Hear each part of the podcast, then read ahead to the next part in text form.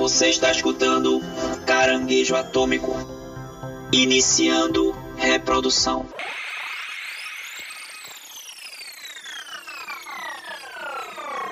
Hello, darkness, my old friend.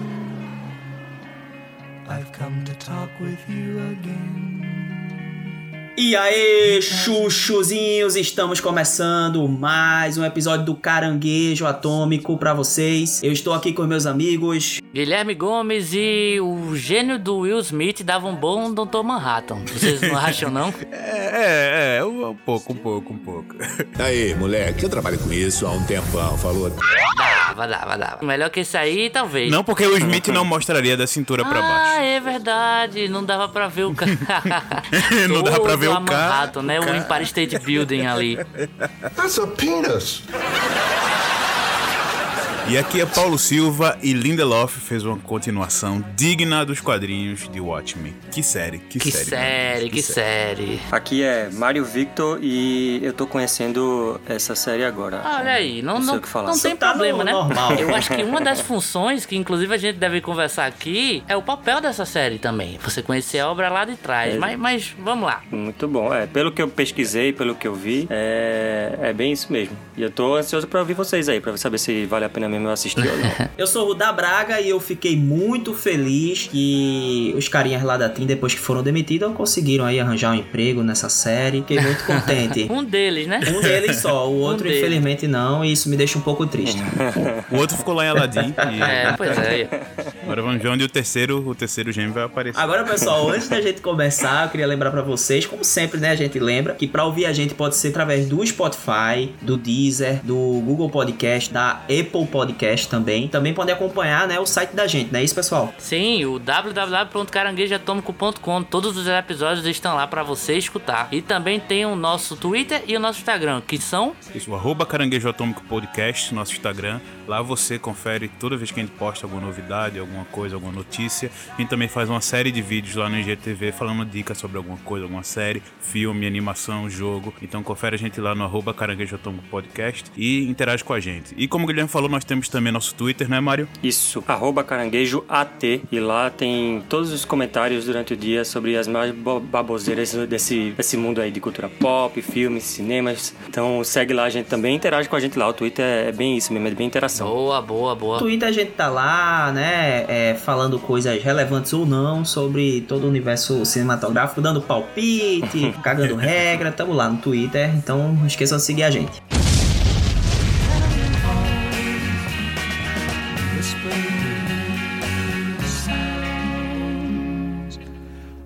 Silence.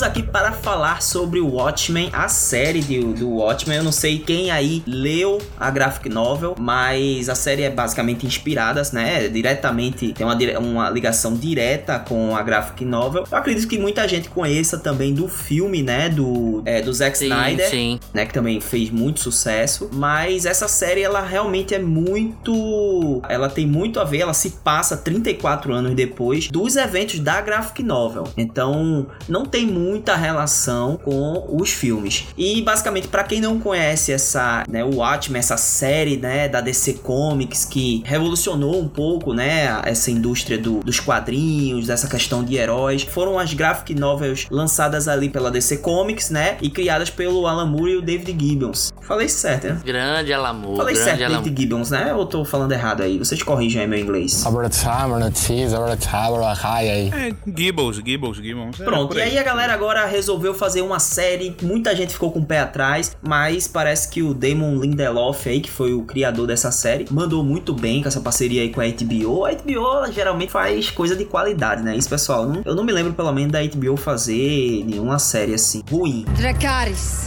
As séries geralmente são médias pra boas, assim, ou, ou excelentes, né? Tem algumas séries que eu adoro, por exemplo, True Detective mesmo é sensacional. Sim, a HBO tem um padrão de qualidade lá em cima, mas mas de vez quando escorrega, né, velho? Eu De acho vez em sempre ali. um- um dos medos que a gente teve foi justamente como Game of Thrones, que nós temos episódio aqui sobre o final dele, como Game of Thrones acabou, né? Acabou numa tragédia total. Então eu acho que a HBO tava meio queimada na época, que foi justamente a época que começou a lançar algumas coisas de Watchman. É, alguns meses depois do fim de Game of Thrones lançou o, o trailer e a gente ficou com aquele pé atrás, né? Como é que iam adaptar e tudo. Mas deu tudo certo, deu tudo certo. Muito bem avaliado. Nesse meio termo aí teve Chernobyl também, né? Sim, que foi muito teve bem Chernobyl. avaliado. Deu uma aliviada aí nessas críticas. É, porque Game of Thrones foi muito grande e ficou na nossa mente Sim. muito marcada, assim. Mas realmente a Game- a HBO faz outras séries boas. Infelizmente, alguns com o final nem tão bom assim como Game of Thrones. Teve um antigo também, True Blood,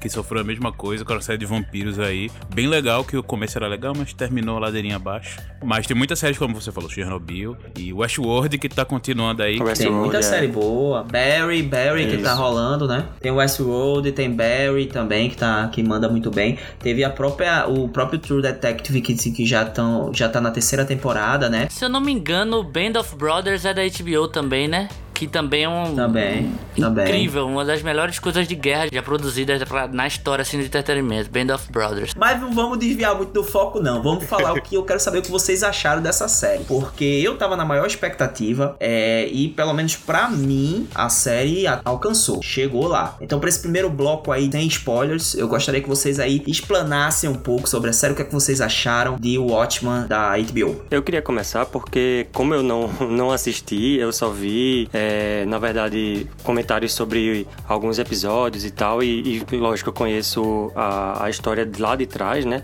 É, eu achei, assim, um mote muito bom, assim, esse do, do que pegaram pra fazer essa série, né? Que se passa, como o Rodolfo falou aí, de 34 anos após a- os acontecimentos lá do, dos quadrinhos, né? E eu achei isso muito legal, de, de eles poderem desenvolver a partir daí do, o que, com- como é que tá o mundo depois da- daquilo tudo, né? Pelo que eu vi também, o pessoal e vocês também, que a gente já, já comentei um pouquinho, vocês já comentaram um pouquinho, é, eles acertaram a mão, fizeram uma coisa bem feita, então eu gostei muito disso, né? De ter visto isso, não, não simplesmente uma, uma adaptação do quadrinho pra, uma, pra série, mais do mesmo. Tiveram essa sacada de, de mostrar o mundo, como se fosse assim, nos dias de hoje, realmente no, no ano 2019, né, que se passa, como tá depois daqueles acontecimentos lá de trás, né? Então eu achei isso muito legal. É, e é uma maneira de você reviver também aqueles personagens, né? Você, Muito, você cara, é- excelente, é- velho. quem, quem é fã de, de Watchmen, que pôde assistir essa série, a, a- o número de, de, de fanservice que eles têm aí é absurdo, né? Isso foi é um ótimo jeito essa série. Ela, para mim, ela é a cerejinha do bolo aí dessa, dessa era, nova era de quadrinhos e, e heróis que estamos Isso, vivendo, é. né? Porque há 10 anos a gente tá vendo essa onda crescente de heróis, mas antes disso você já tinha alguns heróis, tinha, afinal, X-Men e outros filmes aí, Blade, por exemplo, foi que semeou o campo para essa era que a gente tá vivendo hoje de entretenimento na área cinematográfica em geral. E o Watchmen, ela consegue fazer isso de um jeito muito respeitoso. Ele segue, como se falaram, né, 34 anos depois do final dos quadrinhos. Aí quando a grande, o grande Lula espacial, entre aspas, cai lá no meio de Nova York e mostra as consequências disso, né? Porque a- a- o legal, a parte assim, legal de, de, de algum tipo de história é você fechar um pouco o. o- o- n- não, não dar uma, tanta continuidade, não explicar muito. Tem certas coisas que você não precisa dar tanta explicação. Então poderia eu pensar que uma continuação de Watchmen talvez fosse algo é, desnecessário. Mas essa série consegue construir isso de um jeito muito bom e que você não faz nenhum desrespeito à obra, à obra original. Então ele tem uma continuidade nos pontos certos, as arestas que ficaram soltas na, na história e que talvez não precisassem de uma continuação, mas eles continuam de um jeito, ah, como eu falei, respeitoso, muito bom. Eles de- conseguem fazer esse clima que a gente tem tanto nos quadrinhos, porque no- nos quadrinhos original é um, ela reflete o seu tempo, né? O Watchmen é uma série que ele, ela é muito reflexo do seu tempo. Ele foi criado lá nos anos 80, na época já tava pra acabar a Guerra Fria, mas ainda tava assim no auge, né? Ainda tinha seus conflitos Sim, era a ali, e era temática bastante da disso, época, né? Os conflitos da época. Exato. É. que era aquele medo nuclear, era o Aham. medo da época, que era, que era como o debate que se tinha na época, né? Você. Nós éramos impotentes perante os grandes governos e fazendo seus seus, suas movimentações, suas intrigas. E o Watchman bota um tema nisso, de, com um herói no meio, fazendo um pouco dessa sátira dos heróis que a gente conhece. Os heróis que a gente conhece existindo sim no Watchmen, ou seja, tem o Superman, tem lá o, o início da, da, era dos quadrinhos existe no Watchmen e os heróis surgem após isso. Então você tem essa, essa brincadeira com a sátira dentro do próprio quadrinho também com os heróis e aí essa relação de poder que eles têm com a humanidade. E o Watchmen traz isso também nessa, nessa série, só que o poder atual, que é esse poder que a gente tem de espalhar notícias falsas ou até distorcer palavras. Uhum. É, no caso, a gente tem. Não, não, não falando tanto spoiler, já porque nós estamos no spoiler vai ser só mais pra frente, mas existem algumas informações que são distorcidas e utilizadas com outro propósito. Ah, temos questão de desinformação, racismo, preconceito. E eles trabalham isso do jeito magnífico que o Watchmen conseguiu trabalhar a Guerra Fria e esses medos lá atrás. Até medo, preconceitos contra a mulher, por exemplo, na época. Tem também, trata bastante lá atrás. Ele traz isso hoje, com esses temas que eu citei, de um jeito muito atual e ao mesmo tempo parando. Cara, eu consigo ver a história dessa série numa página de quadrinhos com o nome Watchmen 2. Talvez não 2, mas eu conseguiria. Eu consigo um enxergar after, ali. After Talvez Watchmen, com... né, velho? A gente tem uma série de quadrinhos chamado Before Exato. Watchmen, né? Que conta o que aconteceu antes Exato, e tal. É... Então, After, After Watchmen cairia bem aí. Que legal! Realmente me fiquei muito feliz. O medo que vocês falaram justamente dessa ideia de HBO ter esses finais que nem sempre os fãs gostam, porque às vezes os produtores têm uma cabeça diferente, aí não, que vamos fazer do nosso jeito porque acaba estragando algumas coisas. Mas o Watchmen não, velho. Ele consegue fazer algo muito bem conciso. Houveram sim algumas polêmicas que a gente vai tratar mais na frente, mas de maneira geral é uma série muito bem feita, muito bem feita. Eu fico muito feliz disso ter existido e poder ter participado desse, de assistir isso. Só um comentário, aí é que tá, né? Porque, por exemplo, a grande crítica da, por exemplo, de Game of Thrones começou quando, quando os roteiristas e os produtores eles não estavam mais presos ao, aos livros lá, né? De George Martin, né? Isso. Então, tipo, é, esse, essa, essa primeira temporada, ou por aí mais ou menos, eles me, meio que ainda podem estar um pouco presos ao que aconteceu nas HQs, né? Eu não sei como é que vai ser daqui pra frente. Eu acho que, é, pra mim, esse, esse medo de, tipo, eles, eles desandarem e um final é, não tão digno é, não tá totalmente descartado, não pode estar tá totalmente descartado, né? Porque, assim, eu não confio tanto nesse. quando eles estão com, com essa carta branca pra, pra simplesmente criar sem estar tá preso a um algo pré já estabelecido. A grande diferença aí, Game of Thrones, ele pegou a história ainda no meio. Acabou o conteúdo que tinha escrito canônico para eles seguirem e eles tiveram que inventar um final. Diferente sim. de Paulinho, eu acho que sim, essa série ela não precisava existir, mas ainda bem que existiu, sabe?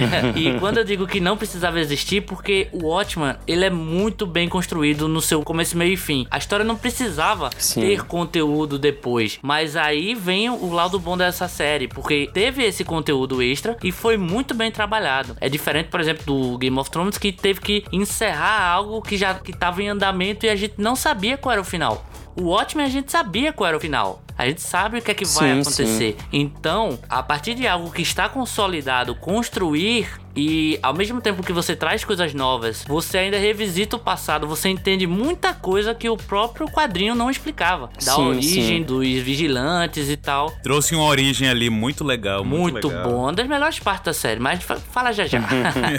então, eu acho que a genialidade dessa série foi justamente saber respeitar o material que ela tá se baseando, trazer novas coisas, novos elementos, trazer o futuro de alguns personagens que a gente gosta e, e, e ama, prestar respeito e contar coisas que ainda não, não tinham acontecido. Sim, sim. O que eu tô querendo dizer é que eles ainda estão nesse período de revisitar muito do que aconteceu. Ainda viver, sobreviver isso, do fanservice, pra, né? Nem, nem só sobreviver do fanservice, mas revisitar isso para criar todo o contexto do que tá acontecendo agora. Depois que tiver estabelecido o contexto e o tempo dele e cada personagem, eles vão começar a desenvolver cada personagem por si só e as histórias por si só. E aí esse é o medo, entendeu? Quando eles não tiverem mais precisando. Ah, mas é tão, tudo tão amarradinho, cara. É, eu espero é que sim. É tão amarradinho, porque, tipo, realmente, sei lá, os personagens principais ali, a Angela e tudo, eles sobrevivem a partir de uma sobrevida de outros personagens que do, do material original, né? hum. né? Mas, cara, foi tão bem escrito que eles têm vida própria sim, velho. Acho que desde o primeiro episódio eles conseguem ter vida eu própria acho que o, O próprio, esse próprio universo da sétima cavalaria e tudo mais, que é uma coisa original da série, uh -huh. eu acho que já é uma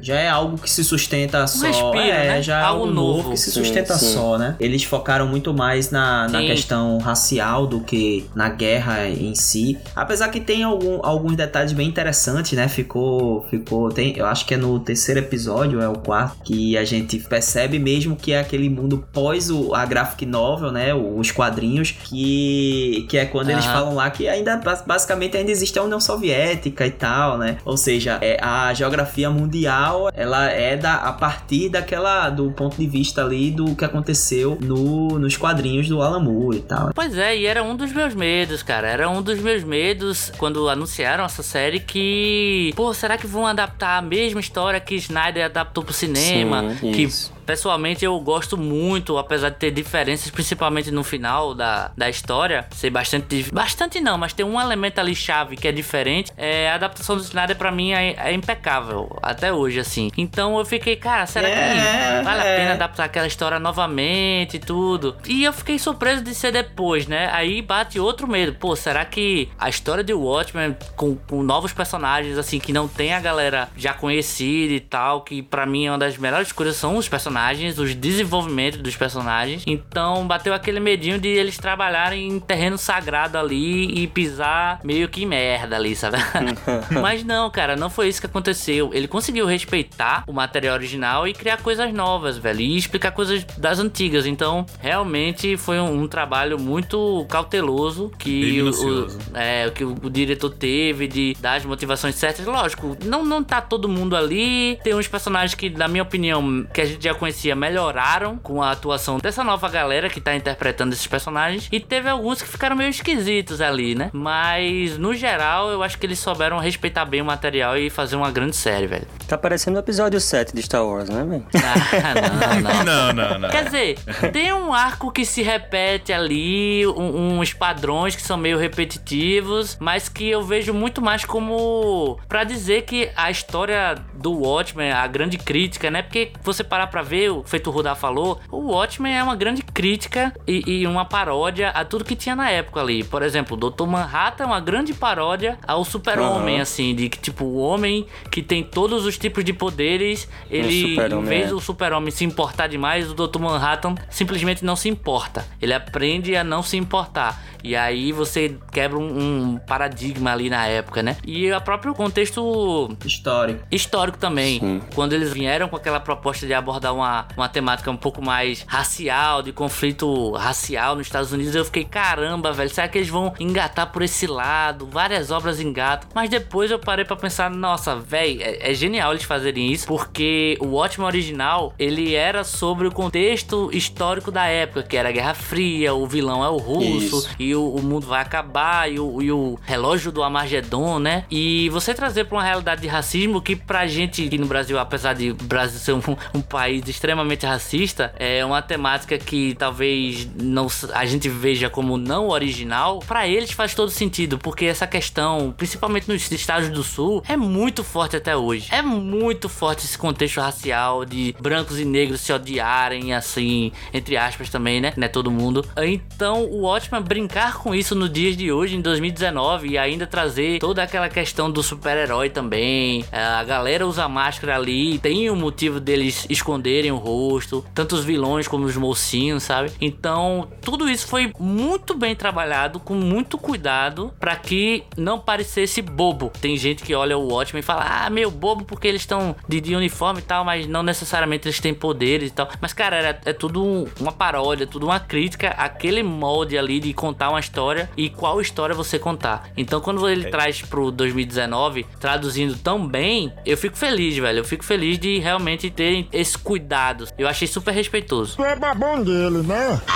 Meio que nos anos 80 era uma coisa muito mais romântica. De o vilão ser o estrangeiro, é o russo. É ele é o, ele é o mal e a gente é o bom. Sim, sim. Na a série gente aqui vê ele isso traz. até em, em Stranger Things, tá ligado? Aborda isso. Exato, é que é, retrata bem dessa época. E, e essa nova temporada, né? Esse, essa nova história de contada no universo aí de sequência de Watchmen, mostra já a nossa realidade de que não é só tipo um país todo contra o inimigo. Sabe, o inimigo agora tá dentro da gente, tá dentro do nosso, nosso território. É, muitas vezes são pessoas que não se gostam, etnias ou até ideologias, no caso ideologias é, destrutivas, né, como racistas ou nazistas dentro do próprio território. O inimigo está agora dentro do nosso solo, né? Então ele trata um pouco dessa, dessa realidade que a gente vive hoje e de um jeito muito legal e trazendo esse clima, essa tensão e toda essa relação e sátira dos heróis com a realidade de Watchmen, trazendo pro É, dia de hoje. só lembrando que, assim, o, o- a obra original ele não tem a intenção de vilanizar na Guerra Fria os russos, nem Não, nada disso, não. não, não, é não. justamente É, não, criar ali,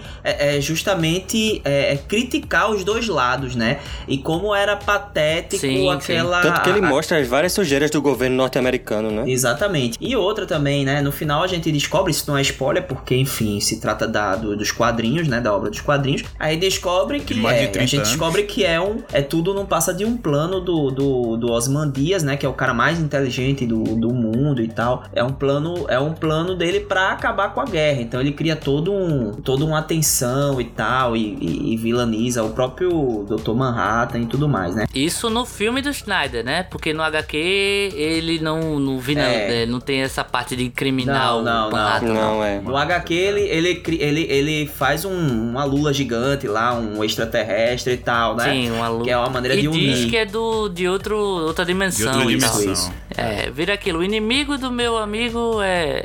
Como é que é? o inimigo do meu inimigo é É meu, meu amigo. amigo. Então ele une os, Os povos, povos através, através do do medo, e Coisa que é, Exato. é muito abordada nessa temporada também, né? A questão do medo e tudo. Destrincha um pouco qual era o plano dele. Além de só aquilo, né? De manter o medo constante por muito tempo. Uma outra coisa também que eu lembrei que vocês estavam falando aí, que a gente tem o Before, né, o Watchmen, e não tem um After, mas Sim. na verdade tá rolando ainda Dom Dom Dom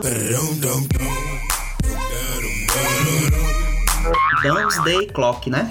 Que é, é difícil de Sim, falar. mas, mas é assim, né? Mas é um, É meio que spin-off, É. assim, não é muito coisa do próprio Não, Watchmen, não é uma né? continuação direta. É a DC querendo ganhar É, dinheiro não é uma aí. continuação direta. Mas, cara, É. eu tô ouvindo falar muito bem, velho, do, do Doomsday Clock. Pra quem não sabe, é meio que a união do, Da do DC, universo é. da DC normal, né? Que seria Batman, Super-Homem, Flash, tudo, com o universo de Watchmen, né? E aí eles criaram um arco pra isso. É, mas realmente é porque é uma coisa muito mais heróica, né? Deixa de ser uma parte mais política e, e atenção que o Watchmen dá e acaba misturando um pouco com, com a parte do herói. Eu confesso que também não, não vi, não, não me interessou muito, porque me pareceu desconfigurar um pouco. Vou procurar aí atrás pra ver se realmente vai lá. Eu ouvi falar bem que sobe, Paulinho. Eu ouvi falar muito bem. É porque a gente não teve ainda, não chegou aqui. Aí eu tava vendo, tive alguns acessos assim, a, a galera conversando sobre, falando, críticas e tal. E eu vejo todo mundo falando muito bem. É, alguns resumos de, da, das histórias, das, das edições que já saíram e tal. Eu tava vendo e eu achei bem interessante. Tem um lado político, tem um, tem um lado político sim, é, mas realmente é, é mais uma. Me parece mais uma celebração. Um spin-off. Não, é um spin-off. É um spin-off. É um spin-off. É abordada a questão política também nos tempos atuais. Só que, de fato, é mais uma. Como é que eu posso dizer? Mais uma celebração mesmo de, do, do choque desses dois universos, né? Pra você ver o que aconteceria se esses dois universos se chocassem. É, inclusive, eu acho que na edição final aí tá pra ter o confronto entre Superman e o Dr. Manhattan. Que naturalmente o Dr. Manhattan é muito mais forte, né? Não-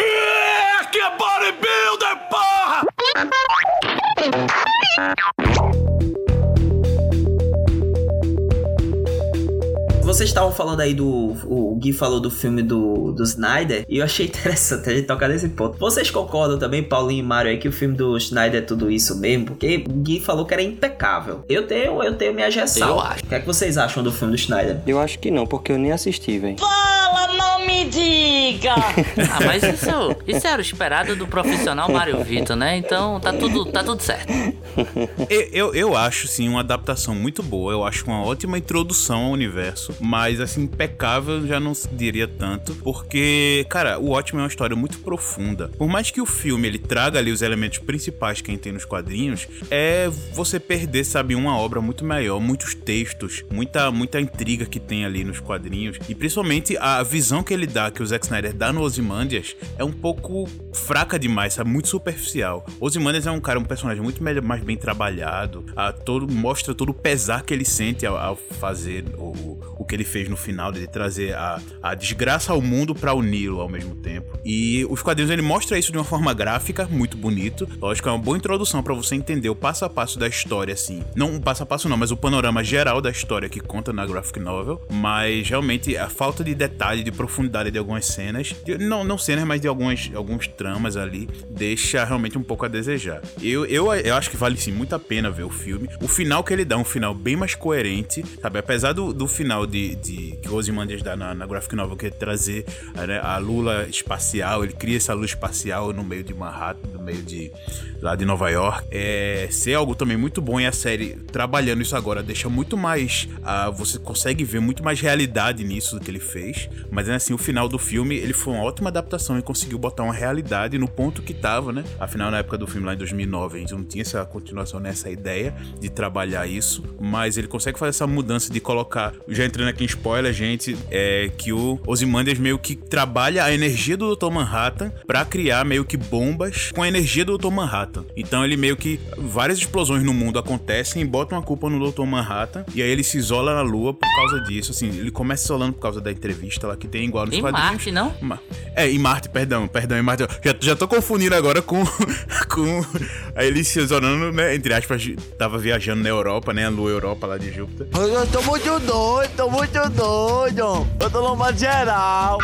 E quando aconteceu essa trama, ele volta pra Terra de novo, né? Mas no, nos filmes ele volta, fica lá meio que isolado, tipo, poxa, realmente o trabalho foi feito, eu vou ficar lá no meu canto porque o mundo agora vai vir em paz. E na série não, tem toda uma, uma humanização maior do Tom Manhattan, que é legal, que é algo que ele sempre buscou mesmo. E então essa diferença do filme para os quadrinhos não me, não me faz desde ele como impecável, mas muito bom sim, para mim vale bastante a pena. Quem não viu, quem fica com frescura de ah, meu filme é ruim, não sei o que, cara, velho, é uma adaptação boa. São, é uma graphic novel aí de gigante que foi adaptada ali em duas, pouco mais de duas horas, né? Se você for ver a versão estendida, que conta ali tudo que tem na, na HQ da, da visão geral de um jeito legal. Talvez não vá ter a profundidade que a HQ tem, mas pra uma introdução, para você se divertir. Pô, É, eu tô velho, saudade Não de tem nem como ter a Não tem como, profundidade. não tem como é. adaptar todos os questionamentos Exato. de Watchmen Pois e é. tal. É impossível, velho. Tem até um vídeo no YouTube que é meio que eles dublando os quadrinhos, né? Dando uma narração e tal. São seis horas.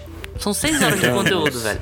Então não, não, não dá pra traduzir. Então eu acho que a importância do Snyder é justamente trazer essa pessoa que tem um potencial é, gosto pelas histórias como Watchmen, de crítica social e tal, misturado com essa questão do HQ pra, pra adultos, e trazer ela pro universo do Watchmen. Coisa que aconteceu, por exemplo, comigo. Eu não conhecia o Watchmen antes do filme. E aí eu assisti o filme, gostei pra caramba, procurei saber de onde veio. Aí descobri HQ, fui ler, vi que era diferente, vi que tinha muito mais profundidade em alguns aspectos, mas eu não tenho como tirar o mérito de quem me aproximou o Watchmen foi o filme. E o filme tem mais ação e tudo, mas eu acho que como adaptação ele é impecável porque ele adapta tudo que tem de importante ali. Beleza, ele altera o final, mas como o Paulinho disse, é um final coerente para a história que ele estava construindo, um pouco mais realista, digamos assim, né? Mesmo tendo um homem azul nuclear, quântico lá, né? Assim como, por exemplo, o 300. 300 tem umas coisas que não foi adaptada ali, mas tudo que importa de visual, de tom, de núcleo mesmo de história tá ali, velho. Então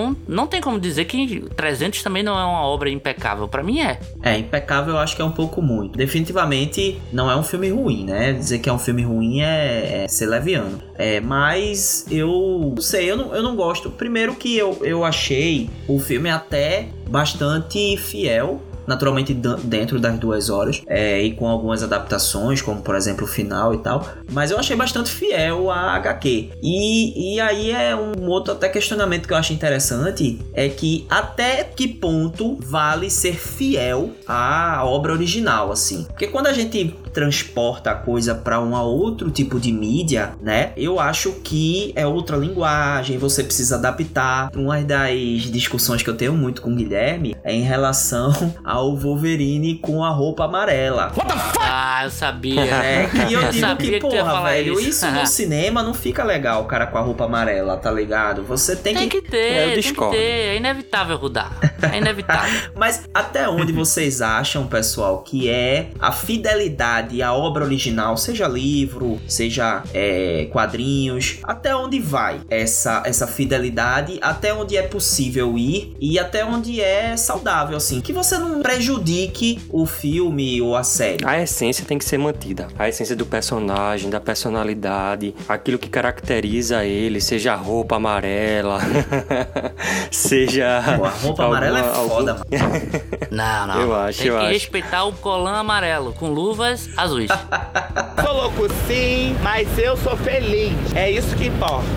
Não teria problema nenhum usar aquele, aquele tipo de figurino no, no cinema. Porque é o, é o contexto, é, é o personagem, faz, aquilo ali faz parte do personagem. Eu acho que a essência deve ser mantida. Agora, lógico, dependendo da linguagem, não tem como você manter tudo. Por exemplo, é como a gente estava falando, não tem como você adaptar um HQ de várias edições para um filme, mesmo que fosse de três horas. Não tem como você é, manter tudo. Você, algumas coisas você tem que cortar, algumas coisas tem que ser mais raso, não aprofundar tanto, outras você tem que cortar. Então, assim, a, a gente aqui, como jornalista e Rudar, na minha graduação, uma, uma das frases que mais os professores repetiam era escrever é a arte de cortar palavras. Então, é isso. Eu acho que a adaptação, você tem que. É uma arte também você cortar algumas coisas para poder adaptar de um livro ou de um Ou HQ. adaptar mesmo, né? Ou fazer diferente. Isso. Vou usar o exemplo aqui, já que a gente tava falando do Game of Thrones. Hum. No Game of Thrones, cara, o Jon Snow era pra ser um adolescente, um pirralho, assim, sabe? Sim. Ele tem 14 anos no livro. É, ele tem 14 anos, cara, quando a história começa. Agora, você já imaginou como ia ser estranho um moleque de 14 anos viver todas aquelas histórias que, que rolou ali? Então, botar um homem mais velho pra interpretar Isso, isso faz parte. É. faz parte, cara, fica mais coerente. Por exemplo, também, Laranja Mecânica, que é, eu sempre cito aqui. O Alex no, no livro, ele tem 15 anos, velho. Você não tem como botar. Um moleque Até de tem, né? 15 Mas anos. você não, não, não vai querer fazer uma coisa vendável e Uhum. tudo com um moleque de 15 anos espancando, estuprando, sabe? E, e teve que ser adaptado pra um cara mais velho. O cara que botaram tinha 30 e poucos anos, o, o McDowell lá. Então, esse tipo de adaptação eu acho legal. Agora, por exemplo, o mundo de Watchmen, você adaptar quase que literal as coisas que estão rolando lá, também vale a pena, porque assim, o, o universo permite ser uma coisa até em alguns momentos patética, sabe? Tem personagens ali que usam asa, velho, tá ligado? Tem heróis É, que usam Mariposa. asinha É e tudo, foda, é, o é lá. O próprio é, Justiça Encapuzada lá, ele. ele Calor do cacete aquilo ali, meu irmão. Deve ser. é, e tipo, é meio que pano mesmo, assim, não É. protege. Você olha, cara, isso não, não faz sentido, é estranho. Mas naquele contexto, daquela história, vale a pena adaptar quase que literalmente. Então eu acho que tudo é questão de bom senso. Essa parte de adaptação de roupa, de tecido, a gente tem bastante isso nos quadrinhos. Na série ou no, no, no filme, realmente talvez isso- isso ficasse um pouco mais maçante. Mas na graphic novel você tem, por exemplo, no, no conto sobre o Capuz, que é aquele que é aquela fal- falso livro né, que o Coruja Antigo publica, que tá ali na, na, na graphic novel, é, ele fala um pouco de como o Coruja demorou pra escolher a o, o, o tipo de tecido que ele ia fazer, o. Coruja- o primeiro Coruja, né, dos Minutemen.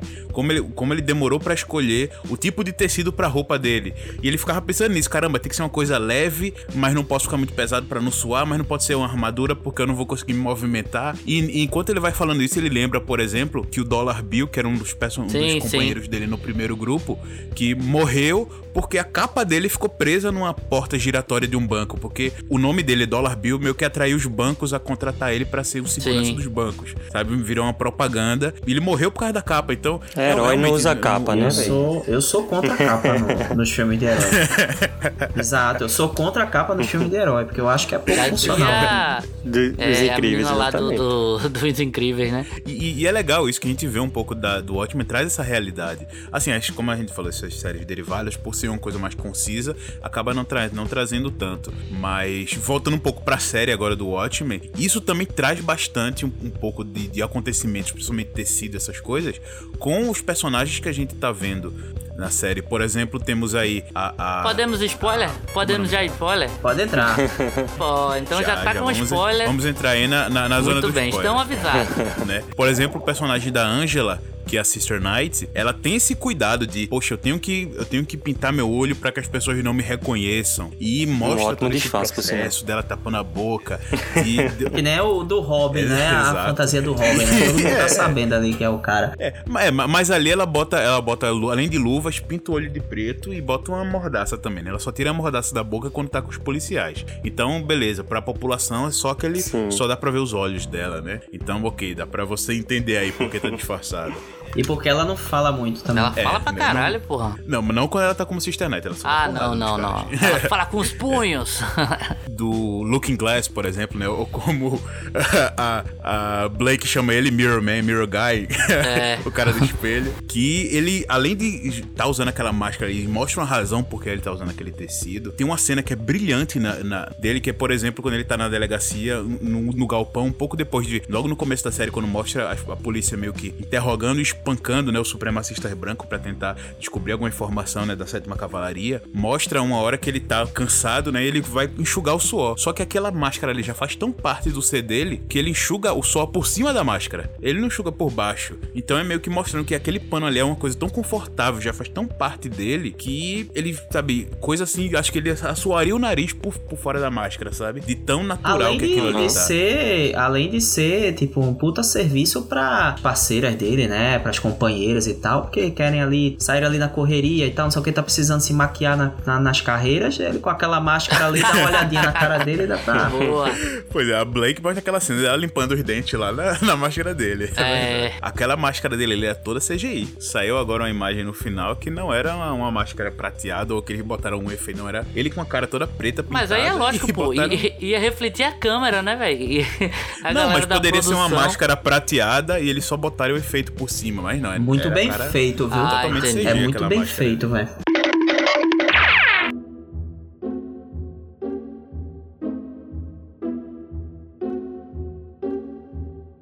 Essas, essa máscara, a Sister Night e tudo, até aquele o valentão lá de vermelho, faz sentido no universo do Watchmen, tá? Então a adaptação ali foi, foi bem feita. Agora, por exemplo, uma coisa que é canônica, mas que ficou muito esquisito, velho, e talvez seja a melhor coisa da série, é o Manhattan, né, velho? O Manhattan ficou esquisito pra caramba, velho, porque Não, é- ele, ao mesmo tempo que tipo, ele não mantém a sua forma humana lá, quer dizer, ele mantém sua forma humana, ele fica esquisito, fica meio cabeçudo assim. Eu não sei se o ator não quis raspar a cabeça, mas. É, não, é, a, a cabeçudo realmente deu pra ver que não foi ele, pra não raspar o cabelo do ator, botaram aquela prótese, ficou realmente um pouco cabeçudo. Tanto que fizeram várias piadas aí pela, pela internet. Ai, que delícia! Mas muita gente criticou essa. Ah, mas porque é um ator negro, mudaram o Manhattan. Não, mas isso é aí como não você é falou, problema. cara, faz, é, faz sentido, porque ele ficou aprisionado ali anos e anos, décadas quase, por nove anos, né? Aprisionado naquela forma, então ele meio que tá viciado ainda naquela forma. Não, o, o problema não foi o ator negro. O problema é que ficou meio esquisito mesmo. Escolheram um ator É. que tem meio uma carnosidade no olho. E aí Pô, você é, rapaz, tem uma meio que o, no o olho. Manhattan, que é o símbolo da perfeição. E aí o cara tem um negocinho, um defeito aqui e ali. E você fica meio esquisito, né? Apesar de Ah, ser não, o não, melhor mas- episódio da série. Que a pessoa tem uma carnosidade é. no olho. Não, cara, Dr. Manhattan, porra. Entendeu? Ficou, não, mas ficou é estranho. porque ele estava ali na, com a imagem humana, então, e o humano é falho, não é, não é aquele Dr. Manhattan. Tanto que eles fazem um respeito total, na hora que antes que o Dr. Manhattan assumir aquela forma, nunca mostra o rosto dele. Não mostra de jeito nenhum, ou seja, o Dr. Manhattan, a imagem dele normal, dele como John, né, ainda como John, porque o Dr. Manhattan ele continua com a imagem dele de John, nessa série ele acaba mudando, mas a imagem dele como John continua igual. Aí ele não mostra por, justamente porque, velho, você vai decidir. Você vai querer ver a imagem dele dos quadrinhos ou a imagem do filme, sabe? Mas é aquela clássica. Depois, Ah, quando ele fi- vira o. Mas o ficou Cal- estranho. Porque, pô, se você já tá azul, então traz todas as características do personagem, entendeu? Bota o olho branco o tempo todo, não só quando mata a galera, entendeu? É, então, é, a parte do olho é a única coisa que realmente, eu, pra mim, não ficou legal. Ele mata a galera? Mata, ele Oi? explode a Mata, galera. Sim. Pô, cara, vocês estão me dando spoiler aqui. Desintegra, cara. Vou, vou me embora, bicho. Ele faz um. levanta a mão assim e explode a galera, É, velho. aponta a mão retinha assim e estoura, desintegra. Mas Mas realmente, a única parte que eu não, não gostei muito do Manhattan foi o olho. A parte assim da cabeça realmente ficou um pouco estranha por botar aquela prótese em cima do cabelo, mas pra mim, logo nos primeiros minutos já, já me. A estranheza já passou, justamente como você falou, com o roteiro, dando dois pés na sua Sim, cara. sim. Tão legal que é, então se dane. Mas ainda assim, é- principalmente o final, o olho dele não ser branco o tempo todo me tirou um pouco do Dr. Manhattan. É. Realmente ficou parecendo top, que era né? O pau tá top aí. Essa parte eu queria esquecer um pouco, mas ok. Foi ótimo. O motivo dele estar ali foi o romance com a Angela. Então, o motivo dele querer ser humano, se experimentar né, a humanidade, foi a Angela. O motivo dele morrer foi a Angela. Digamos, ele quis ficar ali até por ela. Tanto que no momento que. Agora o spoiler, Mario, infelizmente. No momento que ele morre, o Dr. Manhattan morre. Putz, velho. Morreu. No momento que ele morre, quando ele tá perdendo os poderes ali, ele fica humano, fica humano igual ao Cal. Não como ele é igual ao antigo, porque aquela vida dele ali foi o que ele, ele assumiu, sabe? Ele quis fazer aquilo por ela, tanto que é uma cena muito forte no final, que você mostra que como ele experimentou a humanidade começa a se importar um pouco mais com isso, é na hora que ele tá morrendo e ela diz, por que você não me teleporta daqui, não sei o que, ele, não, não quero morrer, tenho medo de morrer sozinho. Nessa hora eu me arrepiei todo e, puta que pariu, que construção.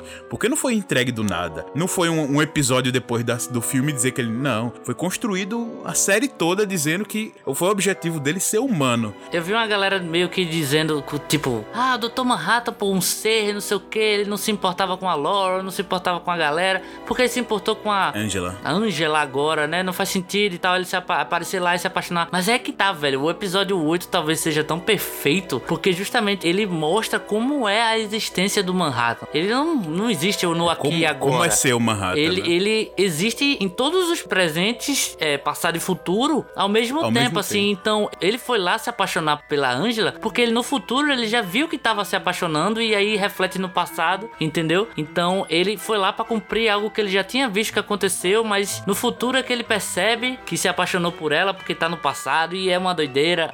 então faz sentido, cara. Faz sentido ele estar ali naquela situação e tal. E o que é legal, né? Que você traz umas coisas que é mais característica assim do quadrinho. Que apesar do Manhattan ser um cara extremamente frio, é, é, deixar as coisas acontecer, ele ter o poder de, querendo ou não, deixar o mundo de Watchmen perfeito, mas ele não o faz. Inclusive, é um dos questionamentos da galera. Ele continua querendo achar o seu lugar, entendeu? Toda aquela quest dele lá por achar vida, fazer vida é, fora do, da Terra e tudo, que você descobre que é um desejo de um casal que falou com ele quando ele era criança e humano ainda. Então você vê que esses pequenos detalhes, apesar dele ser é, sempre comparado como um deus, ele continua um cara, velho. Ele continua um, homem ali, apesar de tudo. Essa discussão é muito presente, né, na HQ e a gente pôde recentemente também ver essa discussão entre, entre esses seres tão super poderosos e, e os seres mortais normais, né? Como, como esses seres no, é, veem as pessoas normais e tudo mais, é também The Boys, né? Que eu acho que foi um empurrão sim,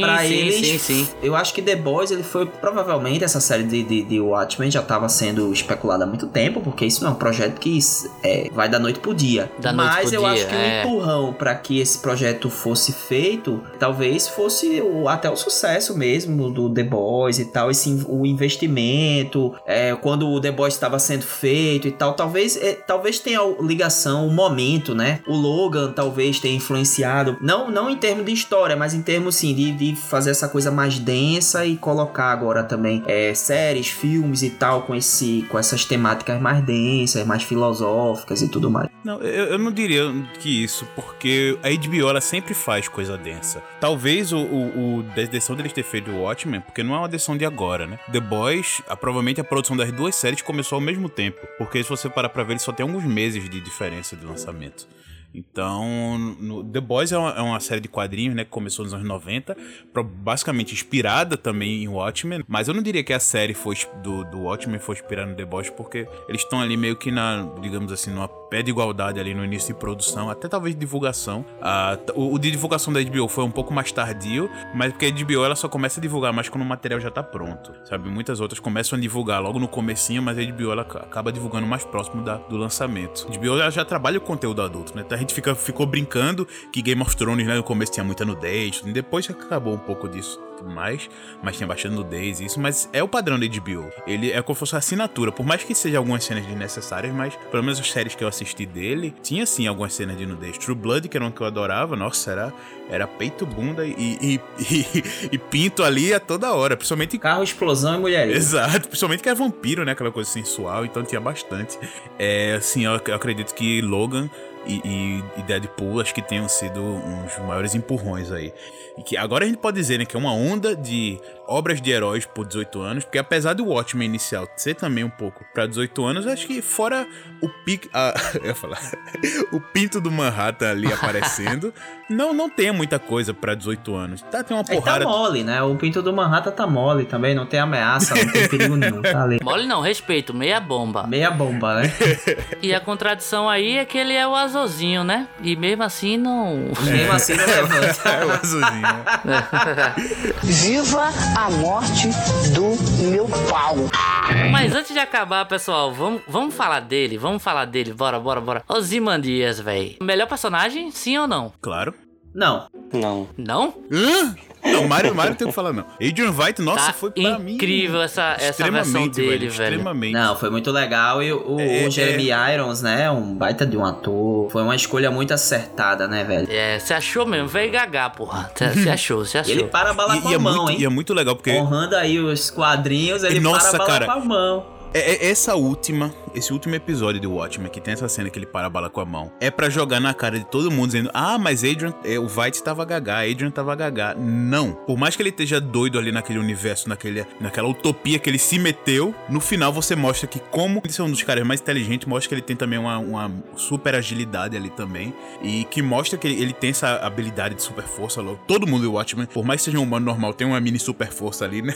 Mas ele mostra que ele tem essa uma habilidade meio que um pouco mais de que humano. Ele é tão inteligente, ele tem uma- um atributo físico maior que, que os humanos normais. Isso mostra que, por mais que ele esteja ali gagá e velho, isso não mudou. E toda aquela gagazice que tá lá, meio que um, um velhinho chato. Cara, ele construiu tudo aquilo. Aquilo é meio que o purgatório dele. Porque ele, ele, ele foi pra lá, a série mostra que ele foi pra lá, porque o Manhattan ofereceu a ele o paraíso. Né? Agora que você fez o seu trabalho de pacificar o mundo, vai descansar no seu paraíso. E lá ele descobriu que era o purgatório dele. E ele aproveitou isso, porque no final você achava que aquele cara da mascarado que tava protegendo ali, daquele ambiente que o Dr. Manhattan criou em, em Europa, é, na verdade ele tava ali todo mundo contra ele. Mas não, no final, quando o cara vai morrer, o, o antagonista dele, o mascarado ali, mostra que na verdade foi ele mesmo que ele pediu pro mascarado usar a máscara, fazer tudo aquilo com ele. Ou seja, ele tava ali como o começo da série. Todas as cenas dele interpretou perfeitamente como ele tava ali somente brincando, fazendo teatro. Era meio que, ah, eu tô preso aqui, então eu vou interpretar. E no final, quando essa treta toda acaba, ele tá de saco cheio, o cara vai atirar nele, ele pega a bala, mata o cara e, e quando o cara tá lá no momento, ah, meu Deus, será que eu fiz bem? Ele não, te lasca aí e sai. É.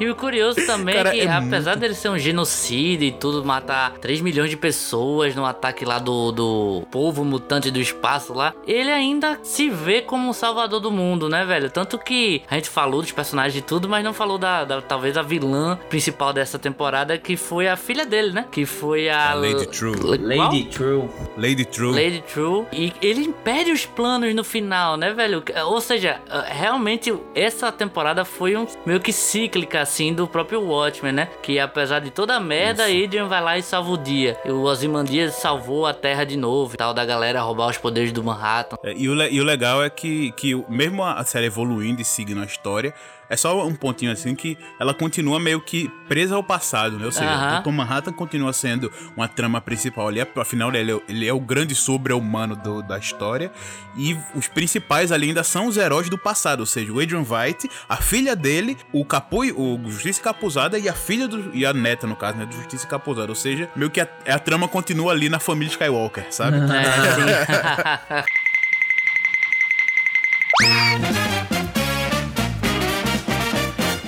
Então, pessoal, chegamos aí no ponto de dar a nota em patolas. Queria saber de vocês aí que é que você, qual é a nota que merece a série do Watchmen. Cara, Watchmen foi essa pérola fechando 2009 de forma 2009 é. incrível fechou pra 2009. É, Paulo, se pinte de azul que você voltou do tempo aí, pô. exato, eu vivo o passado, o presente e o futuro ao mesmo tempo, meu caro. This is fucking bullshit. O Watchmen foi, foi essa pérola terminando aí 2019. ah, com séries de entretenimento, com a parte de entretenimento tão boa, né? Começou com Vingador Ultimato, né? no meio tivemos aí The Boys, e agora encerrando com Watchmen, ou seja, os heróis nesse, nesse ano vieram com tudo. Sem falar, o Coringa né, não é um herói, mas tam, tá ali no, ainda no Homem-Aranha. universo. Homem-Aranha também, o Homem-Aranha. É, o Homem-Aranha que foi uma continuação bem legal, deu essa deu uma, uma- um bom fechamento pra saga da Marvel, né? O fechamento geral foi do de Endgame, Capitão mas Marvel ninguém lembra, né? Mas, mas tudo é, bem. Capitão Marvel não, foi um filme legal, regular, não foi espetacular. Foi esse ano, regular. foi? Foi desse ano, foi no comecinho, bem, foi o primeiro filme da Marvel do ano, foi Capitão Marvel. Realmente foi um ano muito legal para pros heróis, pra nossa, principalmente nossa nostalgia, né? Afinal nós tivemos The Boys, né, trazendo é uma, uma série de quadrinhos tão antiga e adaptando e fazendo esse sucesso tão grande da Amazon que a segunda temporada já promete tanto. E o Watchmen que eu vou dizer uma notícia ruim pra vocês que vocês falaram aí, eu fiquei caladinho no começo. David Lindelof já falou que provavelmente não vai ter uma segunda temporada, foi uma história fechada. Foi, eu vi Uma também. história fechada. Eu vi. Só que ele não, não confirmou, né? Ele diz que, olha, eu, pra gente fazer uma segunda temporada, tem que ter uma. Final É, aberto, tem né? que ter uma ideia fechada na cabeça pra eu fazer. Nesse momento eu não tenho. Ele deixa o final fechado meio que ali, tipo, a gente confirma tudo, mas na hora de mostrar a gente não vai confirmar. Se ela é, não pegou ou não pegou os poderes do Manhattan, a gente não vai confirmar. Na hora que ela vai pisar ali, é você decide. Aparece o Tony Fagundes na nossa na frente e você decide. Eu acredito que talvez mais pra frente vá assim, mas é, um- é uma história igual o- os quadrinhos pra mim, tem um fechamento ali, deixa alguns pontos abertos que poderia, se fosse com a qualidade, continuar legal, mas o que ele apresentou a gente ali, aquela trama, pra gente já tá uma trama, poxa, bem legal, bem fechada, por mais que a gente queira ver um pouco, caramba, será que a Angela realmente pegou os poderes dele? Como é que ela vai ser? Será que ela vai ser a Manhattan? O que é que vai acontecer, meu Deus? Mas o final era assim, acaba sendo fechado. Esse, esse tipo de continuação a gente pode ficar pra gente, sabe? A gente pode pensar, pode é, é, confabular como é que vai ser. E Mas a história toda é uma história muito linda, muito concisa, pontos muito bem colocados, uma continuação, pra mim, digna totalmente, não, não perdeu em nada. Pra mim, Paulo Henrique da Silva, em 2019, vai nota, não perdeu Paulo. em nada. Porra. Pai, minha nota, minha nota pra, esse, pra essa série, eu deixo meus 9,5. Deu uma pensadinha aí. 9,5 pra série. Ó, Olha, Ah, muito você bom. quer dar 10, velho. Elogiou tanto. Não, eu, eu não dou o meu 10 por uma questão gráfica pra mim, como eu disse, do Dr. Manhattan. Ah, essa decisão de tentarem. Beleza, que foram, foi porque ele tentou ser humanizado. Colocou essa humanização dele no final, que faz totalmente a coerência com o personagem, como eu falei. Mas, pra mim, se tivesse a parte do olho branco, ficaria perfeito. Deixo meu 9,5. Esse meiozinho só por causa disso, talvez uma implicância minha. Eu entendo o roteiro, eu aham. entendo. tudo. Nove e pra meio, mim nove ficou meio, né? perfeito. Mas se tivesse isso, é 9,5. Tá bom, parei, parei, parei, parei, parei, parei, tá bom, tá bom. Cala sua boca! Então, como o Paulo já, já tomou to- quase todo o tempo aí, né? Eu vou dar logo minha nota, vai ser 9,70. Pronto. Não, eu vou deixar aí uns 7,8599999 De expectativa. de expectativa aí de, de assistir. Ou seja, eu acho que eu não vou assistir.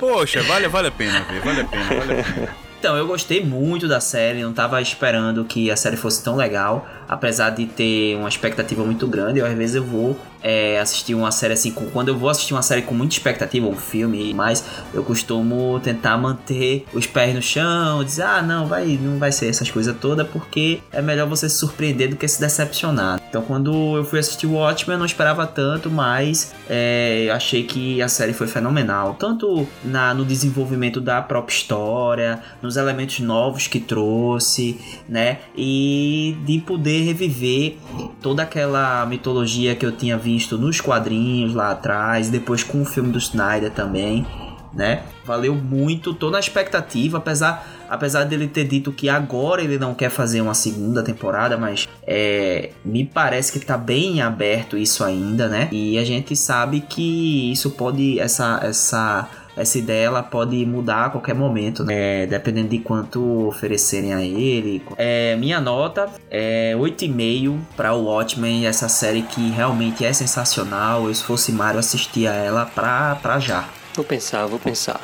Boa, eu tô vendo aí que a galera tá meio que se segurando aí. Eu, eu vou falar a real. Eu também entrei na série com uma expectativa meio com medo ali e tudo, mas com o progredir da, da história eu fui realmente entendendo o que estava acontecendo, entendendo porque algumas coisas se mantiveram do jeito que mantiveram, algumas coisas foram alteradas e todo o, o fanservice que ele bota com os personagens novos é, relacionados com os antigos e como ele trabalha os antigos também, tanto na atualidade quanto, por exemplo, na história do Justiça Encapuzada, que para mim foi uma, uma das dos melhores episódios, juntamente com o do, do Manhattan. Então, quando ele para pra falar sobre os personagens de Watchmen, que é o que eu mais gosto. Gosto muito do da crítica social e tudo, da, da paródia de super-heróis, mas eu gosto dos personagens em si, sabe? Rorschach era meu, um dos meus personagens favoritos e tal, o próprio Manhattan também, o Coruja, que infelizmente não, não foi adaptado agora, mas quando ele para pra escrever os personagens assim, e suas características e os motivos, e você entender o, o que aconteceu na antes de começar a HQ, e aí você vai entender o agora, que é depois da HQ, pra mim é sensacional. Deixo aí minhas, meus caranguejos atômicos aí, azulzinhos hoje, né? Eles estão azuis hoje. Meus 9,8 para Watchmen da HBO. Adorei demais, mas ao mesmo tempo consigo ver esses pequenos detalhezinhos que me incomodaram. E porque não teve o Coruja, né, velho? Eu, eu adoro o cara. Então, teve até o Rocha que, que tava morto e foi incorporado pelos caras lá. então, meus 9,8 quase 10, quase meu primeiro 10 aqui no Caranguejo? Para Watchmen da H fucking BO. É isso aí, pessoal. Estamos encerrando mais um programa. Espero que vocês tenham gostado. É, vai aqui meu agradecimento para todos vocês aí que nos acompanham há tanto tempo, né? Já estamos nessa altura do campeonato. Quantos programas nós já temos? Estamos no o da semana. Essa semana é o 29. É. Já estamos no, 29 programa e então vai o agradecimento aí de toda a equipe do Caranguejo, tá certo? Por vocês estarem acompanhando a gente e tal, tá dando sim, essa. Sim. interagindo com a gente nos diversos meios de comunicação. É, e é isso aí. Muito obrigado para vocês e um abraço. Tchau, tchau, pessoal. Tchau, tchau, pessoal. Assistam Watchmen, fiquem bem e leiam Diário de Rorschach. Diário de Paulo. 17 de dezembro de 2019. Recife está com medo de mim. Corta o eu microfone, vi sua corta o microfone, Paulo. não, não.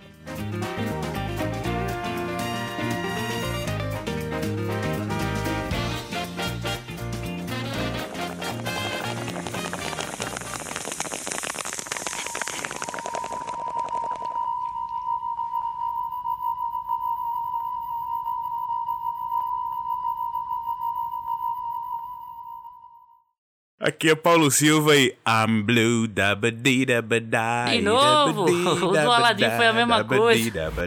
Eita, é verdade. Então, peraí. Então. Eu sabia que tu ia fazer isso. Então volta, volta, cara. Vamos lá de novo.